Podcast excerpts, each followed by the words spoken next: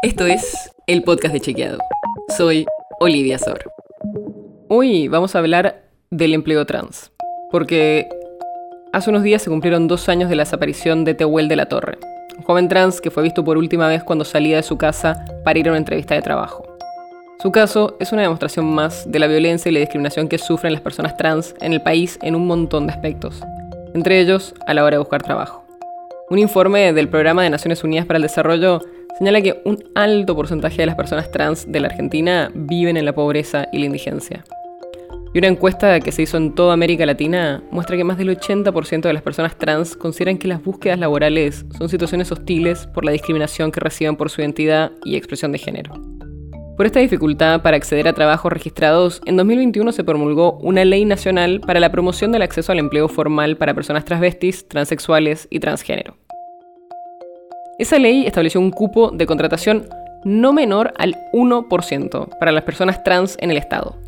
Y también beneficios fiscales para empresas privadas que contraten a personas trans. A diciembre de 2022, que es el último dato que tenemos disponible, había 574 personas trans trabajando en el Poder Ejecutivo Nacional, según el sexto informe de monitoreo de la ley que publicó el Ministerio de las Mujeres, Géneros y Diversidad.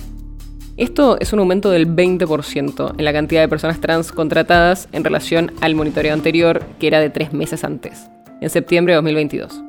Y hasta ahora, en todos los informes viene creciendo la cantidad de personas trans contratadas en el sector público. Pero hay un problema. Todavía el propio Estado no cumple con la ley. El Ministerio de las Mujeres, Géneros y Diversidad es el que más empleados trans tiene en relación al total. Son casi el 2% pero es el único ministerio que cumple con el cupo del 1% establecido por la ley.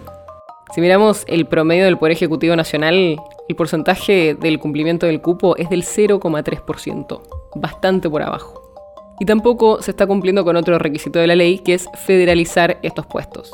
Todas las jurisdicciones del país tienen al menos una persona trans en un puesto estatal, pero casi el 60% de los cargos están concentrados en la ciudad de Buenos Aires.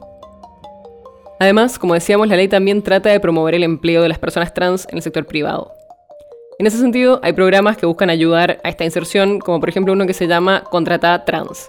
Puedes buscarlo en redes si querés, y básicamente lo que hacen es distintas acciones para mejorar la inserción laboral de las personas transvestis, trans y no binarias en empresas. Hasta fines de 2022 consiguieron 273 inserciones laborales. Si quieres saber más sobre esto y otros temas, entra a chequeado.com o seguinos en las redes.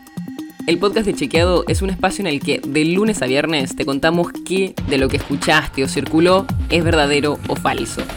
Te traemos datos para que puedas entender mejor las noticias.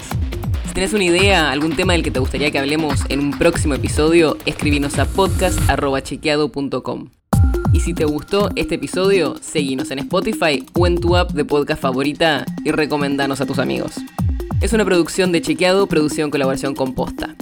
La producción está a cargo de Martínez Lipsuk y Sebastián Chávez. Y la edición es de Nacho Guarteche. Yo soy Olivia Sor. Hasta mañana.